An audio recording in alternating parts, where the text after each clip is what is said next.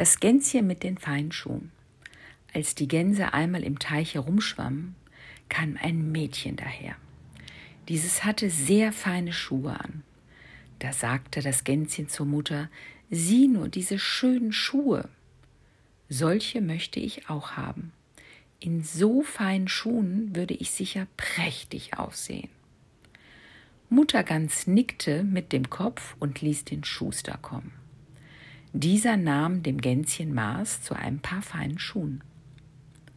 Als dieser fertig war, gefielen die Schuhe dem Gänschen so gut, dass es immer nur auf seine Füße sah.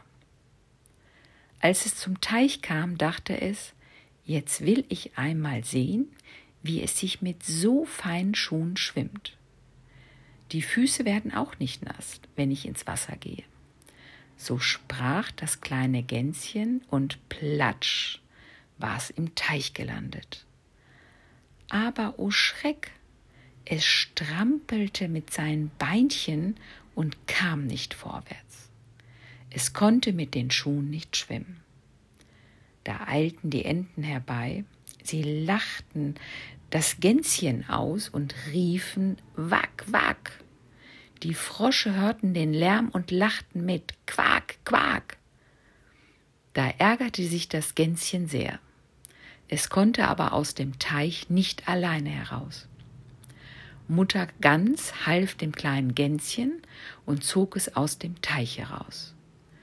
Sie schüttelte den Kopf und sagte, daran sind nur deine feinen Schuhe schuld. Das Gänschen aber versteckte sich an einem Winkel. Dort weinte es sehr.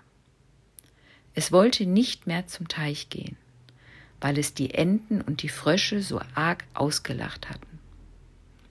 Am Abend aber, als der gute Mond über die Dächer kam und die kleinen Enten und Gänse schlafen gingen, wurde das Gänschen mit den feinen Schuhen von allen sehr bewundert und beneidet denn es war kühl geworden und die einzige, die nicht an den Füßen fror, war die kleine Gans mit den feinen Schuhen.